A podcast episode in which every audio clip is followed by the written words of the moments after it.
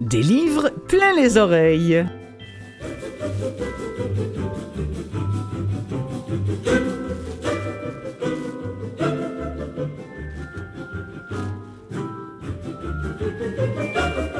Bonjour à toutes et à tous, je suis vraiment ravie de vous retrouver cette semaine encore à l'émission Des livres plein les oreilles que vous pouvez écouter à chaque semaine et même en reprise si vous le voulez en balado puisque on est soutenu notamment euh, par les podcasts d'Apple Book qui nous diffusent euh, régulièrement en fait à chaque semaine. Vous pouvez également nous entendre via Canalem qui produit cette émission qui est la radio de Vues et Voix, euh, premier producteur de livres audio au Québec et nous sommes également écoutés par les, par les auditeurs de CKVL que je salue, bref, toutes sortes de moyens, y compris par la télévision, pour nous entendre parler de livres audio. Étienne Drapeau, j'ai envie de dire, c'est du, c'est du solide, et pas seulement parce qu'il est bâti comme un comme un, voyons, ben, comme un, comme un joueur de hockey, tiens. Non, non, c'est pas juste ça, Étienne. C'est pas juste un excellent chanteur et c'est pas juste un type qui a déjà euh, tâté beaucoup de la patinoire.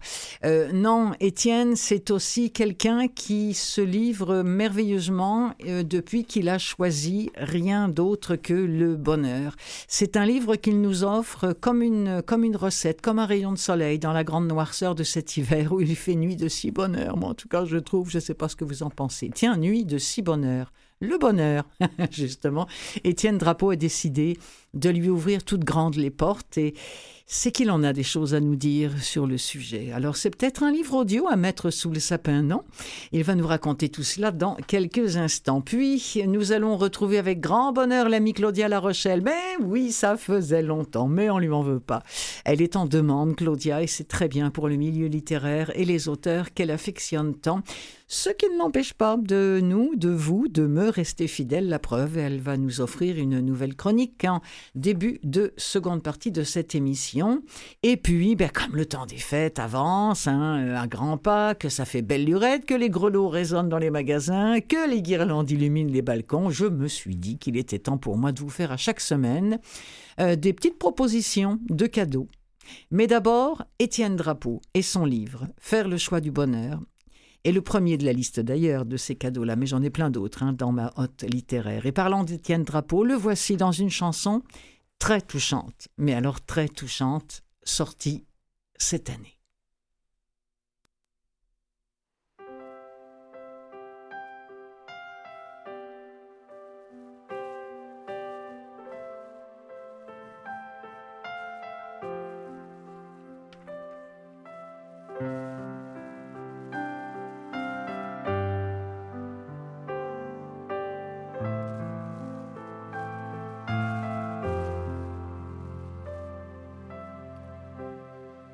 Quand ton passé sera fragile, que ton avenir sera papillon, parce que s'envolent et puis s'exilent les souvenirs de tes saisons. Quand tu seras seul sur ton île, que tu ne verras à l'horizon que quelques visages en exil dont tu ne te souviens plus le nom. C'est moi ton fils, c'est moi ta fille. Mais tes yeux me disent, tu comprends pas. Quand pour moi ce sera plus possible, pouvoir te serrer dans mes bras, je te prendrai doucement par la main.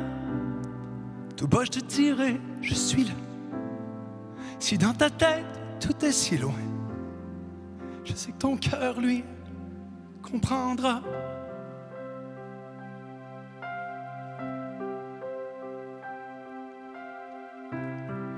Les jours et le temps qui file auront enfin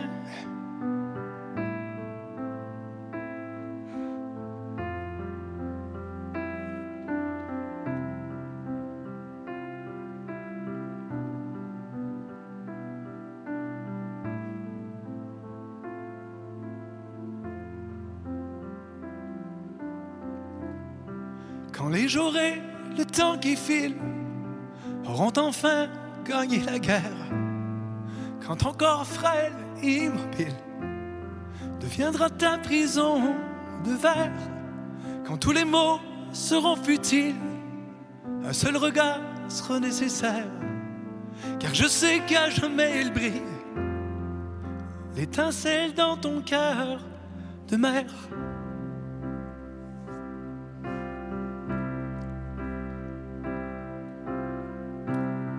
C'est moi ton fils, c'est moi ta fille. Mais tes yeux me disent, tu comprends pas. Quand pour moi ce sera plus possible, pouvoir te serrer dans mes bras, je te prendrai doucement par la main. Tout bas, je te dirai, je suis là. Si dans ta tête tout est si loin, je sais que ton cœur, lui, comprendra. Qu'est-ce que je ferai? Qu'est-ce que je ferai Je serai là.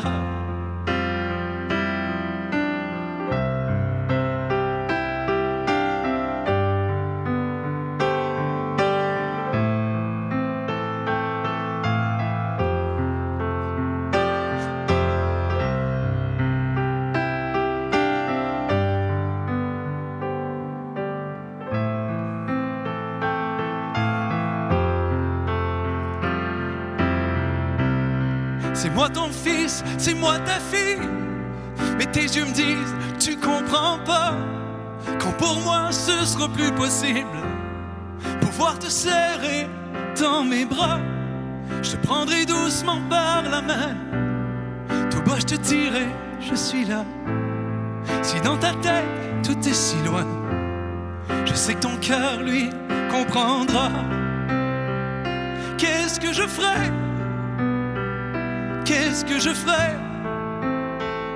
Je serai là, je serai là. Qu'est-ce que je ferai? Qu'est-ce que je ferai? Je serai là.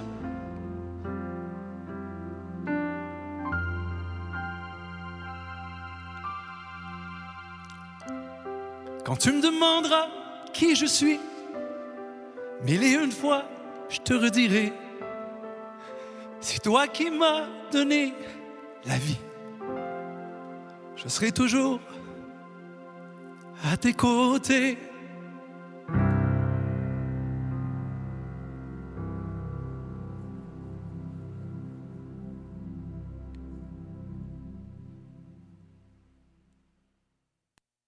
Il y a une phrase que ma mère me répétait souvent lorsque j'étais tout petit lors d'une chicane inutile avec mes copains de l'école ou du voisinage, ou lorsque je m'obstinais sans raison.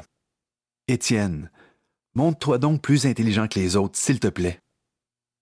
Ce n'est que de nombreuses années plus tard que j'ai finalement compris le véritable sens du précieux enseignement de ma mère, c'est-à-dire l'importance de choisir consciemment et intelligemment de lâcher prise, de comprendre que dans certaines situations, il vaut parfois beaucoup mieux simplement laisser tomber, mettre son ego de côté et accepter de ne pas toujours avoir raison. Qu'est-ce qui est le plus important pour mon bonheur? Est-ce que j'ai envie d'être heureux et de passer un agréable moment, ou ai-je absolument envie d'investir tout ce temps et cette énergie à prendre part à un tel débat? Ai-je vraiment besoin de défendre, bec et ongle, mon point de vue et mes positions dans une interminable confrontation jusqu'à ce que mon interlocuteur me donne enfin raison? Le célèbre écrivain Alexandre Dumas disait ceci. Ne discutez jamais, vous ne convaincrez personne. Les opinions sont comme des clous. Plus on tape dessus, plus on les enfonce.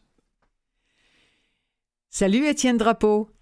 Bonjour Clotilde. Bonjour Étienne. Euh, oui, j'ai pas j'ai pas eu peur de cette chanson euh, euh, très très émotive. J'ai pas eu peur de cette chanson qui fait plus de cinq minutes parce que je la trouve tout simplement sublime et quand et quand je l'ai entendue pour la première fois et que j'ai entendu comment tu as réussi à te reprendre, Étienne, malgré la boule d'émotion, j'ai chanté pendant plus de 22 ans de ma vie. Et je sais la difficulté que, que c'est, que ça représente. Je me demande encore comment tu as fait et je te lève mon chapeau, vraiment.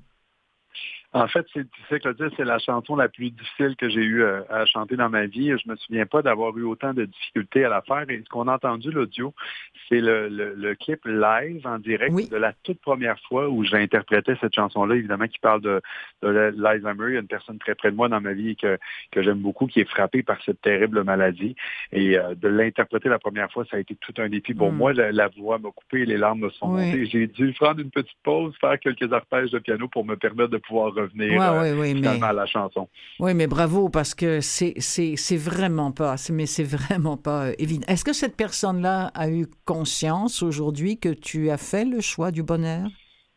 Oui, je pense que cette personne-là euh, a conscience de ça. Malheureusement, cette personne-là, les gens, souvent, parce que dans la chanson, je fais référence à, une mère, donc la personne n'est pas ma mère, mais c'est une personne qui est très, très, très près de, de, moi dans ma vie.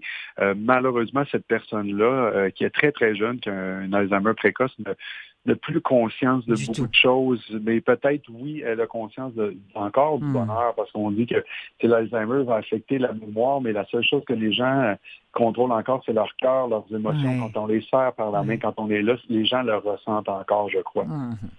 Alors, Étienne, euh, on sait que pour qu'il y ait bonheur, il faut qu'il y ait, ou il faut qu'il y ait eu je le mets entre guillemets, mais malheur, ou du moins on va appeler ça coup dur ou coup très dur. J'ai été très surprise en lisant euh, ton livre, Faire le choix du bonheur. J'ai été très surprise de constater que pour toi, l'immense déception qui est à l'origine de ce choix, tu n'en parles finalement qu'à la fin de ton livre. Oui. Pourquoi? Parce que dans la plupart de ces livres-là que j'ai euh, lus et que j'ai beaucoup aimés d'ailleurs, j'avais l'impression qu'on commençait toujours de la même manière. Euh, la plupart des gens qui écrivent des livres de développement personnel, euh, comme tu le dis, il faut avoir tombé bas, il faut avoir vécu des malheurs pour ensuite apprécier mhm. le bonheur. Et tous les livres que je lisais de la sorte commençaient avec l'histoire très personnelle des gens, comment ils étaient tombés, tout ce qu'ils avaient souffert, pour en plus, pour ensuite, pardon, réussir à nous montrer comment ils avaient surpassé tout ça. Moi, je me suis dit non, je, je vais faire le contraire. Je vais mhm. donner aux gens tous les trucs tous les exercices, tout ce que moi j'ai pu trouver, développer, comprendre dans ma vie qui m'a permis de vivre dans le bonheur à tous les jours de ma vie. Et à la fin, si j'ai réussi à garder l'attention des gens et l'intérêt des gens jusqu'à la fin, ben à la fin, je me permettrai de leur parler un peu plus de moi de manière personnelle. Mais au départ, je voulais pas que le livre parle de moi, je voulais apporter de la valeur aux gens et donner toutes sortes de, de trucs et de conseils, tout ça aux gens avant de parler de moi de façon plus personnelle. Alors, le premier chapitre de ce livre est consacré consacré aux compliments. Oui. Euh, hein, où tu dis vraiment, euh, il est important, euh, ne soyez pas avare de compliments. Est-ce que tu me permets que je commence par t'en faire un? Par exemple, quand tu dis, bon, c'est utilisé dans la, dans la quatrième de, de, couverture, mais je sais aussi que ça arrive à la toute fin du bouquin, mais j'adore cette phrase. Je n'attends plus d'être heureux pour sourire, je souris pour être heureux. Ouais, chouette formule ça. Ça, euh, c'est une de mes deux phrases préférées dans, dans tout le livre. Ah! Il y en a deux là, que j'affectionne Ah, je suis tombé dessus, dis donc. eh oui, là, tu es tombé sur une des deux. C'est qu'à un certain moment, euh, c'est une phrase qui est très, très importante et, euh, et Dieu sait que, bon, ben, les, les, les auditeurs le savent peut-être pas, mais tu m'as coaché pour le, pour les, pour le livre audio. Et euh, je donnais aussi des conférences et je te disais lorsqu'on se parlait que euh, tes, bons conseils m'ont aidé même dans mes conférences. Et je l'ai dit, cette phrase-là, et en conférence, je l'ai dit, écoutez-la bien, je vais la redire une deuxième fois. J'ai ah! décidé que dans ma vie, je n'attends plus d'être heureux pour sourire, je souris pour être heureux parce qu'il y a une grosse différence. Parce que Dieu sait que l'être humain, euh, est drôlement programmé et conditionné. On n'est pas conditionné pour le bonheur. Ça remonte ça à la, euh, supposément l'origine des pensées négatives à la préhistoire il y a plus de 300 000 ans parce que l'être humain vivait constamment en mode survie, en mode danger. Donc, on, en est venu à, avoir un système qui favorisait plus de porter attention à tout ce qui peut être dangereux, à ce qui est négatif, à ce qui est néfaste, et que tout ce qui est très positif dans la vie passe rapidement. Et donc, on est, on vit plus souvent dans le malheur et dans le, le le contraire du bonheur que le bonheur. Donc, moi, j'ai décidé que euh, je me suis rendu compte que quand je me réveillais et que je me disais à tous les jours, aujourd'hui va être une belle journée, que je vivais dans la gratitude, que je moi, je me disais tous les matins de ma vie, aujourd'hui sera la nouvelle plus belle journée de ma vie. Quand j'attends plus que le bonheur tombe dans ma vie pour pour être heureux, quand je le provoque moi-même, je trouve que ça fonctionne. Donc, c'était ça le sens de cette phrase-là.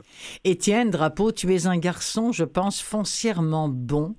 Euh, d'ailleurs, on te le on te le reproche parfois. On te dit oui, euh, toi on sait bien, tu vois la vie avec tes lunettes roses, etc., etc. Et vous, tu, tu, parlais de, de, la pensée positive. Qu'est-ce que tu réponds à ceux qui se, qui se moquent entre guillemets de la pensée positive et qui disent ah tout ça c'est de la bullshit, il faut arrêter ça. Qu'est-ce que tu leur réponds Mais il y en a beaucoup, il y en a beaucoup. beaucoup Qu'est-ce que tu leur réponds? Parce que moi je trouve que qu'on y croit ou pas, euh, il, il, est tellement euh, aujourd'hui dans dans ce monde où on entend parler que de choses noires et défaitistes et cruelles et, merde, qui est quelqu'un qui, qui est ces, ces mots-là. Il me semble que c'est comme des poumons de secours tout d'un coup, là, qui viennent. mais franchement, mais alors toi, qu'est-ce que tu leur dis? Et souvent, les critiques que j'ai entendues, c'est ah, la poursuite de bonheur, la dictature du bonheur, on est toujours à la poursuite. Moi, je ne suis pas à la poursuite de rien. J'ai décidé d'utiliser le bonheur comme une philosophie, comme un mm-hmm. mode d'emploi, comme un mode de vie. J'ai décidé d'en faire une façon de vivre et de voir la vie. Euh, on vit exactement euh, beaucoup, beaucoup dans le dans le négatif et c'est rare qu'il y ait quelqu'un qui va oser d'arriver oui. et dire moi, je suis une des personnes les plus heureuses au monde. Et euh, encore une fois, je fais référence à ma conférence et je leur dis, avouez que quand je vous dis ça, il y en a plusieurs qui font Hey, pour qui qui se prend, lui, moi, je suis une des personnes les plus heureuses au monde.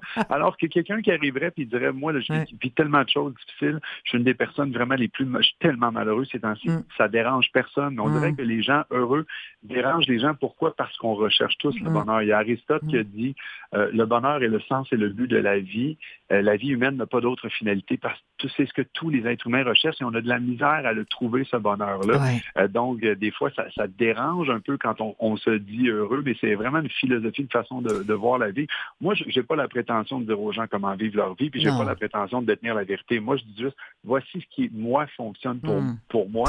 Maintenant, si vous le prenez, c'est à vous de le prendre. Si vous le prenez pas, il n'y a pas de problème. non, c'est ça. ça va bien. Mais par contre, et comme on va l'entendre, euh, Étienne, euh, dans, dans, dans l'extrait, là, on va écouter un deuxième extrait. Par contre, il est, il est quand même évident que ce livre-là, tu nous l'as offert. Ben, on va t'écouter nous dire pourquoi. Parfait. Souvent, lorsque je me réveille le matin, je me dis, sans raison précise, aujourd'hui sera la nouvelle plus belle journée de ma vie. Et si aujourd'hui devenait le premier jour d'un tout nouveau chapitre de votre existence? Ce que je vous propose à travers ce livre, c'est de vous révéler quelques principes simples et efficaces qui m'ont si bien servi tout au long de ma carrière et de mon parcours. J'aimerais devenir cet ami, ce confident, ce compagnon de voyage qui tentera de vous inspirer, de vous guider, mais qui vous laissera choisir seul le chemin à suivre, parce que la seule personne qui puisse véritablement changer le cours de votre existence, c'est vous-même. Je tenterai, humblement, de vous démontrer, grâce à mes différentes expériences personnelles, à quel point le monde est beau quand on y met un peu du sien. Parce qu'à mes yeux, le bonheur est bien plus qu'un état d'âme ou une simple émotion. C'est une philosophie, une façon de vivre et de voir la vie. C'est une décision délibérée qui fait place à un engagement concret et quotidien envers soi-même et les autres. Faire le choix du bonheur, c'est aussi simple que ça. Et c'est facile. Vous êtes prêt à faire le choix du bonheur? Allons-y. Alors là, écoute, euh, je ne vais pas, je peux malheureusement pas énoncer tous les chapitres qu'il y a là-dedans, mais il y en a quelques-uns qui me semblaient peut-être plus, plus importants et sur, euh, sur lesquels je voudrais qu'on s'arrête un peu. Par exemple, l'importance de retrouver son cœur d'enfant. Pourquoi est-ce important de retrouver son cœur d'enfant? Qu'est-ce qu'il a de si spécial, un cœur d'enfant?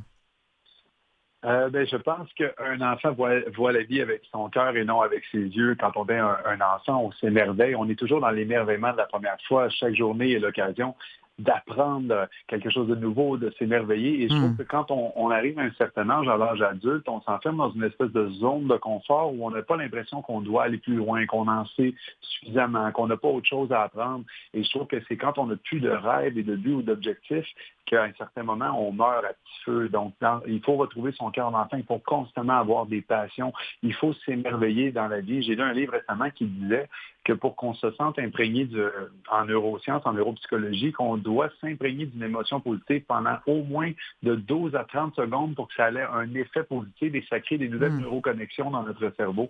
Et on fait plus ça quand on est plus vieux. On dirait qu'on ne s'émerveille pas de, devant autant de choses. Hmm. Donc, moi, je pense que c'est là que de, regarder la vie un peu plus de temps en temps avec son cœur d'enfant, d'apprécier les petites choses toutes simples qu'on prend pour acquis, ça fait une grosse différence dans la vie à un certain moment si on, fait ça de cette manière-là. Euh, tu dis aussi, allez-y, foncez, pourquoi pas être heureux maintenant? Mais pourquoi, Étienne Drapeau, pourquoi ça nous fait aussi peur de foncer? Pourquoi est-ce qu'on a besoin et, toujours encore de se faire dire Hé, hé, pépère, mes mères, vas-y, let's go? Quand je dis pépère, mes mères, c'est pas du tout péjoratif par rapport aux personnes âgées dont je fais partie. Euh, c'est dans le sens de reste pas encrouté, vas-y, go, tu, tu peux décider d'être heureux. Comment ça se fait que ça nous fait aussi peur de foncer? C'est une bonne question. Je pense que l'être humain a peut-être euh, très peur du rejet, où on est aussi très blessé dans nos vies. On, traîne un petit peu notre passé comme un boulet, donc on a peur. Hein, quand on s'est brûlé une fois, on ne veut pas retourner là. Et euh, notre bagage génétique, notre bagage de souvenirs est très, très lourd. Toutes les blessures qu'on a eues dans notre enfance, tout ce qu'on a vécu, toutes les difficultés, à un certain moment, c'est plus facile probablement de rester dans le statu quo, euh, mm. un peu comme je le disais par rapport à la zone de confort. C'est plus facile de rester là que d'avancer. Il faut travailler fort, ça prend un engagement quotidien à tous les jours de sa vie pour être heureux. Quand j'entendais dans l'extrait que tu disais tout à l'heure, euh, que tu as fait jouer tout à l'heure, faire le choix du bonheur, c'est facile. Ce qui est facile, c'est de faire le choix. Après ça, c'est l'engagement concret et quotidien à tous les jours de sa vie, peu importe ce qu'on fait envers le bonheur, envers soi-même, envers son couple, envers hum. ses rêves. C'est ça hum. qui est difficile. C'est ça qui fait la différence entre les gens plus heureux et les gens qui réussissent, je crois. C'est l'engagement de, faire quelque chose et de tenir son engagement à tous les jours de sa vie. Mais ça, je me demande si c'est pas euh, ce que, ce que j'entends quand j'entends engagement comme ça, bon, on sait que tu as été joueur de, hockey, on, sait que malheureusement ta carrière a été contrariée par des, par des blessures. Enfin, ça, on, le sait peut-être moins, mais là maintenant, euh, voilà, c'est dit. Et, j'ai l'impression que cet engagement-là, euh, par exemple, vois le Canadien de Montréal en ce moment qui s'enlise, il s'enlise peut-être, mais il n'empêche que ces gars-là, allez hop, ça, ça chausse les patins, ça sue, ça transpire, ça court, ça, non, non, mais je veux dire, ça, ça prend un engagement pareil. Et, j'ai l'impression que je retrouve cette forme d'engagement-là en toi pour nous convaincre, peut-être pas de grimper sur une patinoire, tu me verras jamais sur des patins, euh, mais on pourra sûrement se croiser, euh, toi heureux et, moi heureuse. Euh, Étienne, tu parles aussi, bon, il y a le thème de, de la richesse intérieure, la confiance, l'habitude de s'endormir et de se réveiller heureux.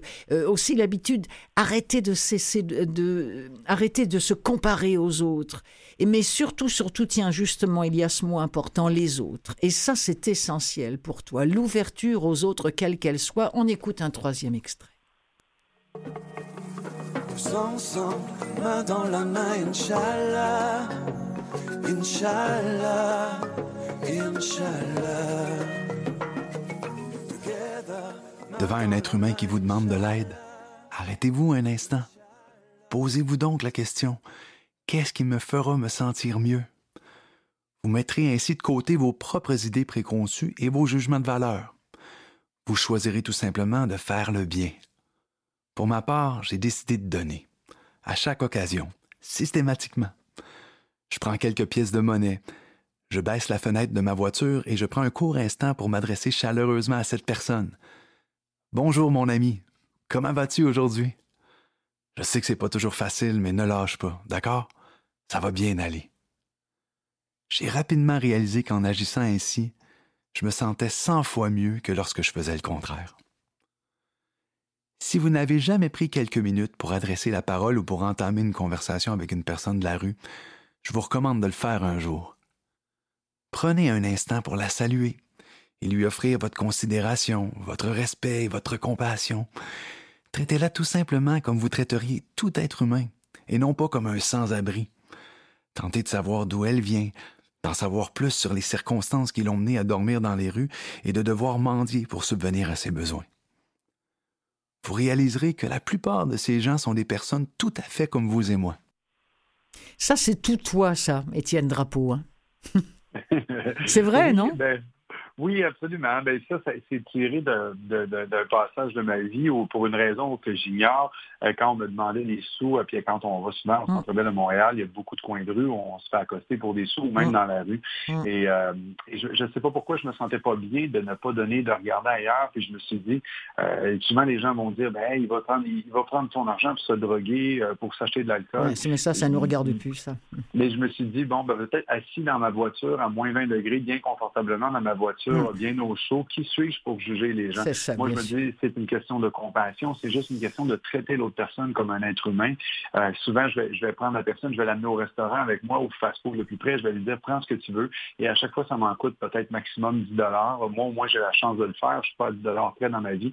Et j'ai l'impression que je, peux mettre un sourire sur le oui, visage. bien sûr. Bien sûr. faire une différence dans la vie des gens, ce sont les petits gestes comme ça. On n'a pas besoin d'être riche ou d'être quelqu'un de très puissant pour, pour faire des choses qui font une différence dans la vie des autres de temps à autre. Étienne, euh, tu as eu deux grandes passions dans, ta vie. Euh, il y en a une que tu as pu vivre, euh, c'est le hockey, on en a parlé. À un moment donné, tu avais été repêché par le Canadien, et puis je l'ai dit brièvement, mais ça, c'est le point de départ, cette énorme déception lorsque les blessures t'ont rattrapé et que tu n'as pas pu poursuivre. Mais il y avait aussi le piano. D'ailleurs, il y a cette scène merveilleuse dans le bouquin où tu es habillé de pied en cap pour aller jouer au hockey parce que ou tu, tu prenais la leçon, ou tu allais jouer au hockey. Puis tes parents ont fait une concession, ils ont dit OK, d'accord, tu prends ta leçon habillé en joueur. OK, comme ça, ça j'ai trouvé ça absolument. Donc finalement, tu es, es, un homme heureux. Qu'est-ce qui pourrait te rendre plus heureux encore que ce que tu ne l'es maintenant? Étienne Drapeau. Euh, j'ai souvent l'impression que j'ai à peu près tout ce que j'ai besoin dans ma vie, euh, que je, vis dans la gratitude constamment et j'apprécie toujours ce que j'ai. J'ai une phrase aussi dans mon livre que je dis qui dit que je n'ai pas besoin de rien dans ma vie tant que c'est pas arrivé dans ma vie. Si c'est pas arrivé encore, c'est parce que mm-hmm. j'en ai pas encore besoin. Donc j'essaie vraiment de honnêtement de vivre à tous les jours en me disant tout ce que j'ai. Euh, me suffit, me rend heureux, mais j'ai toujours des rêves. J'ai sans arrêt des rêves à accomplir. Je rêve de l'international, j'ai une carrière latine où j'ai chanté à Cuba, en République dominicaine. Je hmm. rêverais de pouvoir aller faire des spectacles là-bas, je rêverais de conquérir la France, euh, mais je ne suis pas insatisfait quand, je, n'ai pas atteint ces rêves-là. Ces rêves-là me permettent de me lever le matin, me permettent d'avancer, d'avoir des projets, de, de vivre mon rêve à tous les jours. Euh, mais je, si je le réalise pas, c'est pas grave. C'est pas le, le, La fin du monde, oui. C'est pas la fin du monde. C'est à tous les jours, ça me permet d'avancer, de faire ce que j'aime. J'ai voyagé beaucoup dans les pays latins. J'ai donné des spectacles là-bas, même si je connaissais pas un immense succès. Tout ce que je vis par rapport à ça me rend très, très heureux. Euh, j'essaie de comprendre. Il y a une chose qui me travaille beaucoup depuis un moment. Souvent, j'essaie de comprendre un certain sens de la vie par rapport à la maladie. Euh, il y a des gens autour de moi qui sont malades et ça, c'est la seule petite chose de ma vie, j'ai la ben à mettre le doigt dessus. Pourquoi tu as, une conjointe, par exemple, ou un proche, ou quelqu'un dans ta famille, ou ceux qui ont des enfants malades? Ça, c'est le bout que j'arrive pas à comprendre. je me disais, pas que ça manque à mon bonheur ou que je serais plus heureux quand j'aurais compris, mais ça me travaille beaucoup. Oui. Moi, je vais te dire un mot pour comprendre. C'est l'impermanence. Malheureusement, elle fait partie de la vie. Euh, on ne peut pas vivre de façon permanente. Il y a l'impermanence. Et, le but du jeu là-dedans, c'est de rester malgré tout heureux et souriant dans les épreuves euh, notamment celle de, de, la maladie. quoi. Mais ça, là, mais moi, ce que je te souhaite, là, c'est surtout de poursuivre tes rêves. Étienne, je te remercie de, de nous avoir offert ce, ce bouquin-là et de l'avoir lu toi-même. Bravo, yeah Lu par Étienne Drapeau, qui a fait le choix du bonheur, faire le choix du bonheur, que vous allez retrouver au catalogue Vues et Voix. S'il n'y est pas au moment où vous écoutez l'émission, c'est une question d'heure ou de jour. Salut Étienne, merci beaucoup. Un immense merci à toi encore. de rien, je t'embrasse fort.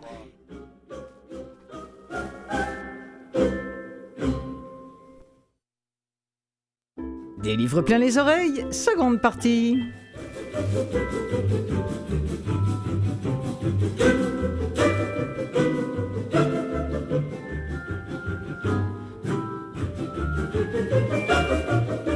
Seconde partie de cette émission donc avec des propositions de, cadeaux de Noël à faire. Ben oui, le livre audio, ça se donne bien en cadeau. Il n'y a même pas de paquet à faire. En fait, vous offrez un lien. C'est merveilleux d'avoir un lien littéraire. Tiens mon chéri, je t'offre mon lien littéraire. Non, mais franchement, c'est facile, ça ça coûte pas des fortunes, puis on n'a pas à s'embêter à trouver des pompons, des machins, des trucs. C'était pas de scotch. Ah, le fameux scotch tape de Noël. Qui n'a pas cherché le scotch tape de Noël au moment où t'en as besoin? Hmm.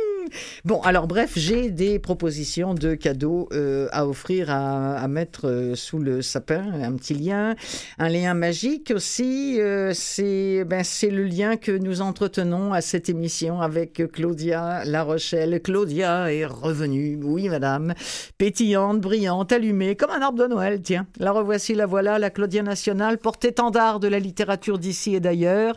Elle a deux livres dont elle veut à tout prix nous parler, deux livres qui bien évidemment existent en version audio commerciale et ou accessible à tous. Claudia, salut Allô, allô, oui, Clotilde. Tu vois, tu me donnes la pêche. Tu me Ah, donnes... pourquoi? Ben parce que, je sais pas, euh, parler, je, je- je- ça, ça me manquait beaucoup. Tu, me- tu me donnes la... Waouh Tu me donnes, euh, tu me donnes de la drive. Écoute, tant mieux. Oh zut, c'était un terme anglais. I'm so sorry. Ah non, c'est correct, il n'y a pas de problème. Euh, j'aime vraiment les j'aime, vraiment les fleurs, toi, c'est, c'est de ça dont je vais parler. J'aime vraiment les mots, j'aime vraiment la lecture, Ouais. j'aime les moments qu'on passe ensemble, hein, parce que je tiens à, à ma place de porte-parole au sein, au sein de Vues et Voix. Donc, Oui. euh, c'est toujours un plaisir de, de retrouver euh, les ondes avec vous. Ouais. Et tu nous parles d'un, d'un livre qui fait partie de ma pile euh, à moi aussi. Ouais. J'ai très hâte de m'y plonger. Le parfum des fleurs, la nuit de Leila Slimani. Ah oui, mais moi, sais, Leila Slimani, Oui, hein. c'est, c'est pour moi une, une écrivaine incontournable dans la Ouais. littérature contemporaine française. Euh, Leila Slimani, donc écrivaine française euh, qui a des titres à son actif assez impressionnants, assez déroutants, assez frontales. Hmm. Je pense à une chanson triste, par exemple, qui a été adaptée au cinéma. C'est quand même pas Euh, banal. C'est pas la chanson douce? Euh, douce, Ah, c'est ça, elle est douce, la chanson. Non, oui, oui. merci, Mais non, mais non, mais non, mais non, mais je t'en prie. Mais c'est parce que c'est un film assez triste aussi. C'est certes. Euh, là. Mais là, le parfum des fleurs la nuit, elle nous transporte ailleurs, Leila Slimani, avec ce livre-là, parce que, euh, bon, elle a été invitée à... C'est une proposition, hein, qui est une proposition faite Ouais. à, à plusieurs écrivaines et écrivains, et on lui proposait d'aller une nuit dans un musée et de d'y passer la nuit, donc en, solitude, en solitaire, et de d'écrire tout, bon, un filet de réflexion pour, pour donner vie, donner corps à un livre par la suite. Hmm. Et elle, elle a fait donc euh, la nuit qu'elle a passée, la nuit blanche, et à la pointe de la douane à Venise, dans des, des collections d'art, euh, pas banales non plus, parce qu'évidemment, bon, on est à Venise. Hein, on a- elle n'a pas, elle a pas hérité du, du pire lieu, disons. Euh, Et. Oui. elle, elle part avec, euh, mais elle part quand même avec une certaine appréhension. Elle, elle est pas tout à fait, on sent pas qu'elle est très emballée nécessairement d'aller passer une nuit. Il faut dire que Léla Slimani, c'est une bonne fumeuse. Elle aime beaucoup fumer et elle sait qu'elle devra euh, s'empêcher de Ah oui. fumer sa cigarette pendant toute Ah. cette nuit-là. Elle pourra pas fumer. Elle va donc, tout au long de ces Ouais. interrogations, de ces questionnements, de, où elle réfléchit peut-être même plus à l'enfermement, à la solitude, au mouvement, Uh-huh. au voyage, à l'intimité, à l'identité que euh, peut réfléchir, par exemple, aux œuvres qu'elle voit. C'est- Ouais. plus sur l'enfermement qu'elle euh, qu'elle euh, Mm. qu'elle écrit. Et puis, elle cherche toujours le temps, le moment où elle pourra aller se cacher, fumer en cachette sa cigarette. Donc, j'aime beaucoup, ça me rejoint, Léla Slimani, parce qu'elle a un petit côté trash Ouais. que j'aime particulièrement. Donc, elle est toujours sur cette espèce de fil où on sent l'élégance, un peu la perfection, la petite fille de bonne famille bien rangée. Puis il y a toujours ce petit moment où Oui. elle dérape Oui. parce qu'elle est trash au fond, c'est une anarchiste. Et j'aime les écrivaines et écrivains, mais surtout les écrivaines qui vont dans ce sens-là parce que je me reconnais un peu Ouais. dans cette espèce de tiraillement entre c'est la bonne Ouais. fille, mais va fumer en cachette, puis il Ouais. faut pas te fasses prendre. Mm. Donc, c'est un peu l'histoire. Ben, c'est pas juste là-dessus, mais c'est aussi justement ces réflexions très philosophiques. Elle est excessivement brillante sur euh, l'Orient, l'Occident, bon, ses origines à elle, euh, le- sur la littérature, l'importance actuelle. Elle vient d'où, Euh, elle, déjà, Le- Leila Slimani Elle Leila Slimani, elle n'est pas tunisienne, elle, c'est-tu ça? Oui, c'est ça. Elle est oui, oui, c'est le, Proche-Orient, Ah. là. Oui, c'est ça. Oui, c'est ça. ouais, je ne veux pas dire n'importe quoi, mais il me semble que c'est ça. Donc, elle parle aussi des, des, euh, des différences entre ces, entre ces deux, euh, ces deux, ces deux spectres du monde. Ouais. Euh, non, elle est marocaine, donc elle est née à Ah. Rabat au Maroc. Ah oui, OK. Euh, elle avait reçu le prix Goncourt hein, pour une chanson Oui, douce qui était oui. son, son deuxième roman. Donc, mais elle a grandi dans une famille d'expression française. Elle parle justement de son rapport à la langue, de- du Mhm. rapport à ses racines aussi. Mm. Euh, elle a un parcours de journaliste, donc elle est collée à l'actualité. Donc, elle se questionne sur Ouais. le monde énormément. Je ne dis pas que les écrivains ne le font pas en général, mais c'est parce qu'elle a une perspective autre. Elle a, Ouais. elle a vraiment la posture de la journaliste qui est en elle Mm. euh, et, et qui est très forte. Donc, c'est un, on est dans quelque chose qui est un récit autobiographique, mais c'est aussi rempli de réflexions sur le métier d'écrire, sur le métier d'écrivain. Oui. Euh, Peut-être que je pourrais vous lire un court extrait. Ben non, on va en écouter un. ça Ah, ben oui, ou mais regarde, non, non, mais ça me dérange pas. Tu peux nous en lire un petit, un court extrait, puis tout de suite après, on va écouter la voix de Leila Slimani. Ben oui, bien sûr, vas-y. Vas-y donc, euh, Claudia. Euh, je retrouve mon extrait tout de suite ici. Le parfum des fleurs la nuit. Ben, c'est pas long. Euh, en fait, ce que j'ai trouvé, c'est elle dit à un moment donné, elle dit écrire, c'est jouer avec le silence, c'est dire de manière détournée des secrets indicibles dans la vie réelle. Hmm. Et je sais, c'est beau, tu sais, c'est eh, bon. Puis elle est très profonde. À un moment donné, elle était dans une interview à tel quel, elle s'est confiée sur ses deux nationalités, euh, donc euh, française et, Et marocaine. marocaine, oui. Ouais, c'est pour ça que je veux, je veux, je veux juste vous le lire ce passage-là que, que j'ai trouvé.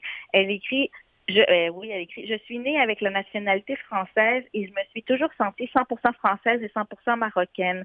Donc, je n'ai jamais eu de problème par rapport à ça. Le regard de l'autre, je m'en fiche complètement. Je ne me laisse pas enfermer dans des identités. Ce serait un peu malvenu de ma part de me plaindre alors que c'est beaucoup plus une souffrance pour des gens qui sont nés en France, qui ont des noms maghrébins et qui sont constamment ramenés à leur identité maghrébine. Mm. Pour moi, c'est différent. J'ai une vraie double nationalité, une vraie double appartenance. Donc, que les gens me ramènent à mon identité marocaine, eh bien, tant mieux, je suis marocaine. Hmm. Voilà. Ouais, comme ça, Mhm. les choses sont dites. Écoutons-la, euh, Leila Slimani. Euh, Ouais. Nicolas, s'il te plaît, euh, pour un, un extrait de Le parfum des fleurs la nuit.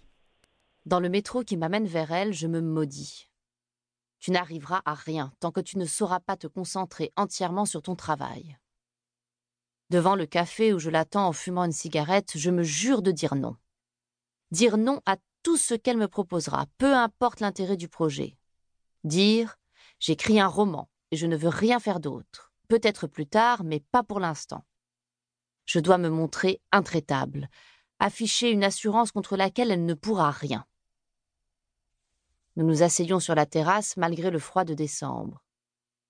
Personne à Paris n'a l'air de trouver étrange tous ces gens qui, au cœur de l'hiver, s'installent dehors pour boire et tiennent une cigarette entre leurs doigts gelés. Je commande un verre de vin, en pensant que c'est dissoudra ma mélancolie. Mélancolie ridicule. Comment peut-on être triste de n'avoir pas écrit? Alina me parle de son projet, une nouvelle collection qui s'intitule Ma nuit au musée. Je l'écoute à peine, tant je suis rongée par le doute et par la culpabilité. Mon verre de vin terminé, je me mets à penser que je n'écrirai peut-être plus jamais, que je n'arriverai plus au bout d'un roman. Je me suis tellement souvent posé la question comment ça se fait que les cafés tabac sont pleins dehors à Paris? Mais Dieu que j'aime ça, c'est la première chose que je fais quand j'arrive. Ah, c'est absolument délicieux. Donc ça, on comprend que c'est la rencontre, euh, alors qu'on va lui faire cette, cette proposition-là. Le parfum des fleurs la nuit de Leila Slimani. Bon, euh, on a encore quelques minutes, on, on aura moins de temps peut-être, mais quand même, tu voulais nous dire un mot de La mémoire est une corde de bois d'allumage, écrit et lu par Benoît Pinette, alias Tire le Coyote. Euh, la mémoire est une corde de bois d'allumage, donc. Euh, ça a été lancé au Salon du Livre, euh, au, kiosque de Vues et Voix jeudi. Ça a été lancé, ma belle euh, chouette de Claudia, parce que l'émission sera diffusée après le Salon du Livre. C'est la raison toute bête pour laquelle je dis que ça a déjà été fait, mais je suis contente que tu Oh. l'aies lu. Ben oui, c'est sûr. Je l'ai même euh, reçu euh, à Savoir Média, à mon Oui. émission, euh, parce que je faisais des entretiens avec 16 personnalités, puis, puis je l'avais invité parce que je, je- je suis toujours intéressée quand quand quelqu'un de la musique, donc Tire le Coyote, euh, décide un jour de publier quelque chose, les auteurs, compositeurs, interprètes sont des, des, des, des, paroliers, sont donc des écrivains à leur manière. Donc, je trouvais ça intéressant d'avoir le, point de vue de celui qui ne s'en tient qu'à sa plume et à son cahier, non hmm. pas, bon, et pas dans la perspective d'une musique ou, bon, que le texte demeure pour le texte oui, oui, oui, oui, oui, tout à fait. Euh, et je voulais voir son rapport à Benoît Pinette avec euh, le, avec l'écriture, la, la peuplade de la maison d'édition où c'est paru ce livre-là, donc ça fait quasiment un an, hein, c'est en février. 2021 que le livre est sorti. Euh, la Peuplade, je sais que c'est une maison d'édition que moi j'affectionne et qui fait des choix judicieux.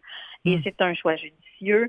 C'est un, un, écrivain étonnant euh, qui, nous amène avec ce premier recueil-là sur des questions euh, identitaires, des questions liées au territoire, à, la filiation, aussi à sa paternité, aux choix déchirants qu'il a eu à faire, aux choix qu'il fera.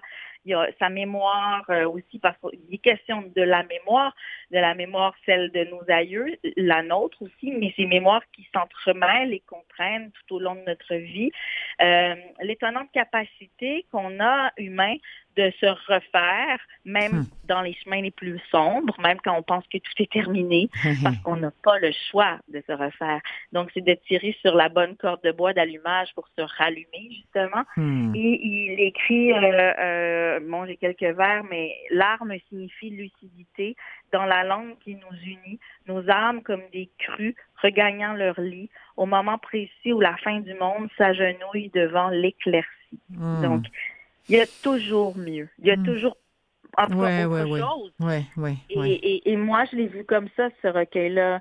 Euh. Bon, la, la, la mémoire laisse des traces, la mémoire nous refroidit, parfois elle nous éteint un peu, mais parfois elle nous étreint puis elle nous donne de la chaleur pour qu'on puisse repartir, puis se hmm. rebâtir, se refaire. Puis ce livre-là, c'est ça. Donc en ce moment, vous comprendrez, Clotilde, tu comprendras que c'est un livre qui est précieux euh, au sortir d'une pandémie dont on n'est pas encore des parties, non. dont on ne sait pas des parties évidemment, mais qui donc c'est un livre pour moi qui, qui, a, un caractère très très précieux, ah. ainsi que dans ma vie personnelle où je traverse une crise. Puis je, pense que ce livre-là peut euh, apporter du réconfort à d'autres personnes qui vivent des crises ou qui sont à la croisée des chemins. On va l'écouter, Benoît Pinette, dans un extrait de La mémoire est une corde de bois d'allumage.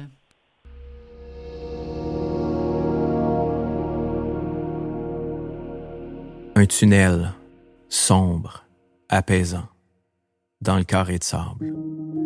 J'y plonge, je creuse ses entrailles, me heurte au noyau. Dehors, la vie, la tempête passe.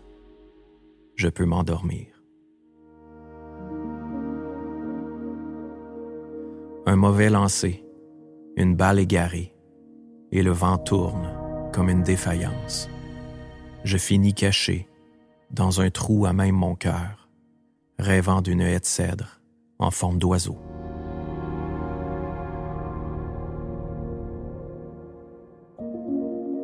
Embouteillage monstre dans l'artère principale de ma tête buissonnière. J'ai pris l'habitude de saliver devant un cul-de-sac, de personnifier des roches perdues dans la fuite.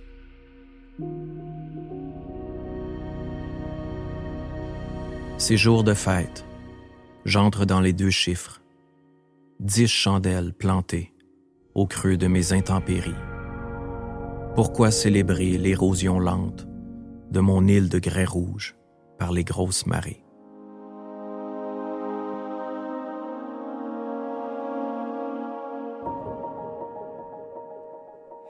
Je voudrais souligner là le, travail toujours admirable, Claudia, euh, du, studio Bulldog. Euh, c'est là que, que ça a été enregistré. Euh, chez eux, la, musique est, omniprésente. C'était vrai aussi pour le livre, même, voyons, le, livre d'Hélène Dorion, Même pas le bruit d'un fleuve, qui est absolument remarquable en, audio, lu par elle aussi, et musicalement.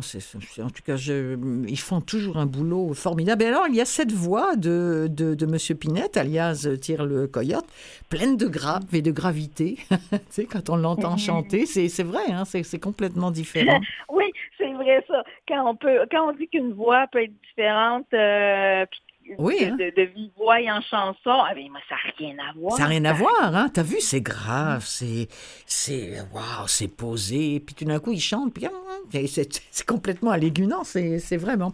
Bon, ben, Claudia, voilà, comme dirait l'autre, c'est tout le temps que nous avions aujourd'hui. Mais euh, promets-moi, promets-nous qu'on va se retrouver très rapidement en début 2022 pour continuer à éplucher tous ces livres que tu reçois. Toi, tu les lis avec les yeux.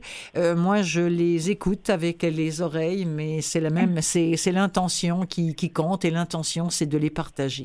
Hein? Voilà. Ouais, avec un immense plaisir. J'aime toujours ça parler à tes auditrices, auditeurs, euh, et on les, on les retrouve, euh, on les retrouvera éventuellement très bientôt. Puis je le ferai avec grand plaisir. Merci beaucoup, Clotilde. Merci à toi, Claudia. Je t'embrasse. Bisous. Bref, bye. on se voit bientôt. Oh oui, bye. I miss the Saturday dance. I heard they crowded the floor. I couldn't make it without you. I don't get around much anymore. I thought I'd visit the club.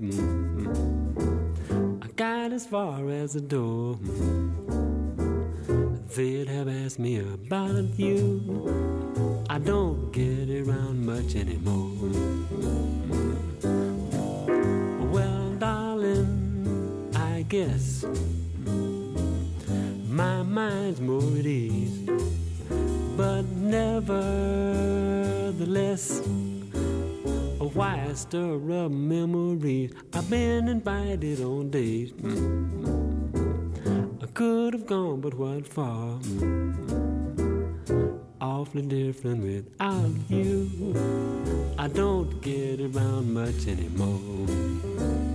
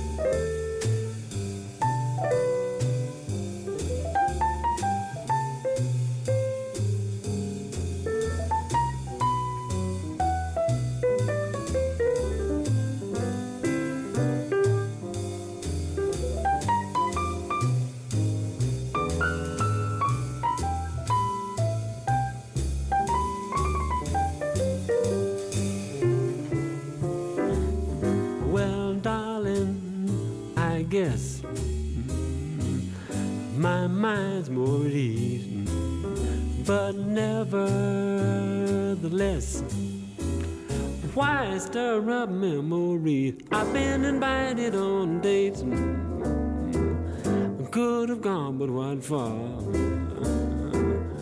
Awfully different without you. I don't get around much anymore.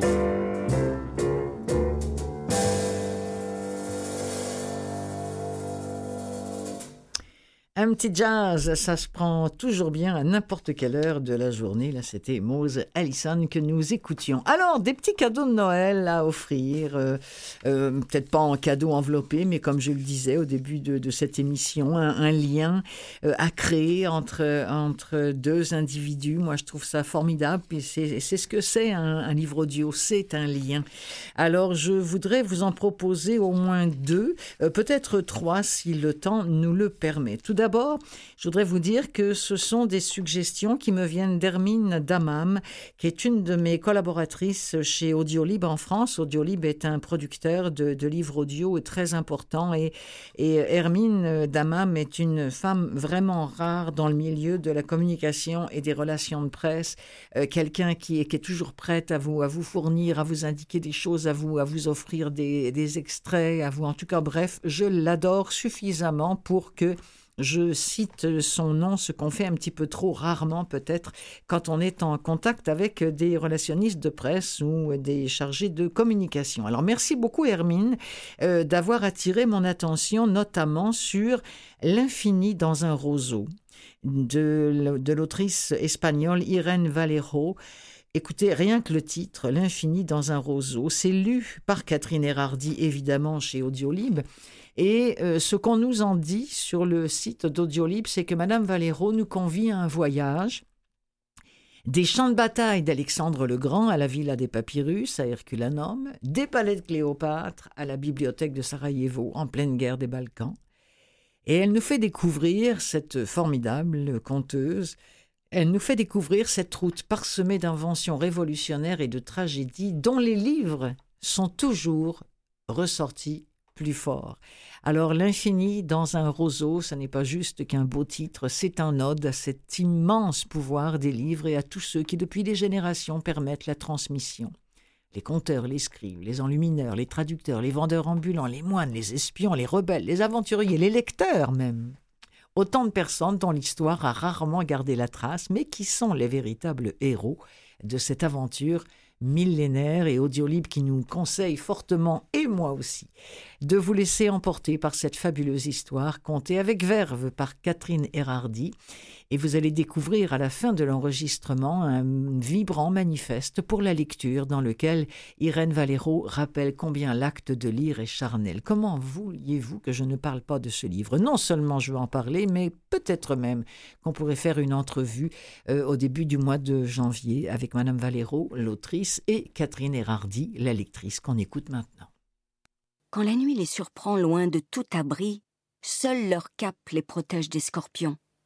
Ils ont connu le supplice insoutenable des poux et la peur constante des hors-la-loi qui infestent les routes. Souvent, alors qu'ils avancent sur d'immenses étendues désertes, ils sont terrifiés à l'idée qu'un groupe de bandits les guette, retenant leur souffle, cachés dans un virage, pour leur tomber dessus, les assassiner de sang-froid, les dévaliser et abandonner leurs cadavres encore chauds entre les buissons. C'est logique qu'ils aient peur, le roi d'Égypte leur a remis de grosses sommes d'argent pour qu'ils aillent accomplir ses ordres de l'autre côté de la mer. À cette époque, quelques décennies seulement après la mort d'Alexandre, voyager avec une importante fortune sur soi était très risqué, presque suicidaire. Et même si les poignards des voleurs, les maladies contagieuses et les naufrages menacent de faire échouer une mission si coûteuse, le Pharaon persiste à expédier ses agents depuis le pays du Nil, franchissant les frontières et de grandes distances, aux quatre coins du monde. Il désire passionnément, avec impatience et une douloureuse soif de possession, les proies que ses chasseurs secrets traquent pour lui, affrontant des dangers inconnus. Les paysans, assis sur le seuil de leur cabane pour les épier, les mercenaires et les bandits auraient écarquillé les yeux de stupéfaction et ouvert la bouche incrédule s'ils avaient su ce que cherchaient les cavaliers étrangers. Des livres. Ils cherchaient des livres. Ah, c'est tellement passionnant. Je peux vous dire que ça, ça va être ma lecture pendant le temps des fêtes. L'infini dans un roseau d'Irène Valero, euh, enregistré chez Audiolib, lu par Catherine Erardi. Un autre cadeau à faire, je pense, c'est celui d'Éric Emmanuel Schmitt qui nous arrive en audio, en tout cas, avec le tome 2 de La Porte du Ciel, la traversée des temps et ce héros euh, miraculeux qui poursuit sa traversée sur le fleuve du temps. Après le néolithique, nous dit euh, sur le site d'Audiolib. Le voilà, Noam, le voici plongé dans une nouvelle enquête au cœur de l'Orient ancien. Euh, Noam qui cherche fougueusement celle qu'il aime, qui a été enlevée dans d'étranges conditions, flanqué de son chien, il découvre un monde en pleine mutation, la Mésopotamie, autrement appelé le pays des eaux douces, où les hommes viennent d'inventer les villes, l'écriture et l'astronomie. On est un petit peu dans le même thème, hein, dans le thème de la création euh, des arts. À Babel, cité bruyante et colorée, belle de jour comme de nuit, il va affronter un tyran du nom de Nemrod.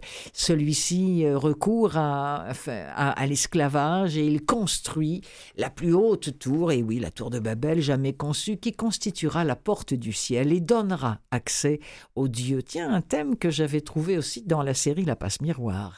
Alors voilà, des ruses, des manigances. C'est un chassé croisé d'intrigues que nous offre Éric Emmanuel Schmitt avec La Porte du Ciel, la traversée des temps. C'est lu par Éric Emmanuel Schmitt et en voici un auteur. Une voiture décapotable apparaît. La musique qui s'en dégage pétarade plus fort que le moteur. Un orchestre de violons et de cuivres accompagnant un chanteur sirupeux illumine le sombre paysage, brouille le son du véhicule qui rugit pourtant comme un lion affamé. Noam se place au milieu de la voie. La voiture persévère, imperturbable, à une folle célérité. Il chancelle. Elle ne ralentit pas, elle fonce droit. Aveuglé par les phares qui se rapprochent, Noam se maintient au centre de la chaussée, sur le qui-vive, prêt à plonger au dernier moment dans le fossé. La voiture pile à moins d'un mètre. Une voix rigolarde en jaillit. Eh mec, génial Quel cran, j'adore Comment sais-tu que j'ai fait réviser mes freins? C'est toi qui m'as expédié la facture Coupant le moteur et la radio, un escogriffe s'extirpe de la décapotable, l'air ravi. Une crinière de cheveux frisés auréole son visage osseux au nez aquilin. Il rejoint Noam en multipliant les gestes amples, son corps vacille, imbibé d'alcool. Que fous-tu là, mec, dans ce désert Je vais à Beyrouth. Pas de problème, je t'emmène. Il retourne vers la voiture, s'y retient in extremis, ouvre sa portière, lui désigne la banquette arrière. En s'installant, Noam aperçoit un garçon blond de vingt ans effrayé, agrippé au siège passager. Qui est-il Il va falloir que vous le lisiez ou que vous écoutiez.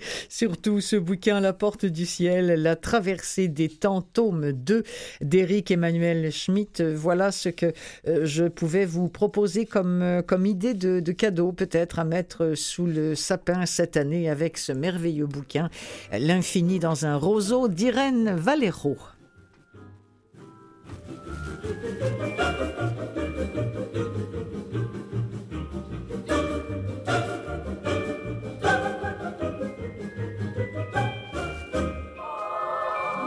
Et c'est ainsi que se referme cette nouvelle édition de l'émission des livres pleins les oreilles pour cette semaine. J'ai été ravie une fois encore de vous la présenter, appuyée aujourd'hui non pas par Jean-Sébastien La Liberté, mais par Nicolas Schwartzmann. Merci beaucoup. Nicolas, c'était une première, tous les deux tout seuls, et ça s'est tellement bien passé. Merci infiniment. Merci aussi, bien sûr, à mes invités, Étienne Drapeau en première partie et Claudia La Rochelle en seconde partie. C'est toujours un bonheur de vous retrouver c'est toujours un bonheur de vous préparer ça. Je vous dis à la semaine prochaine. Allez, bonne lecture. Salut.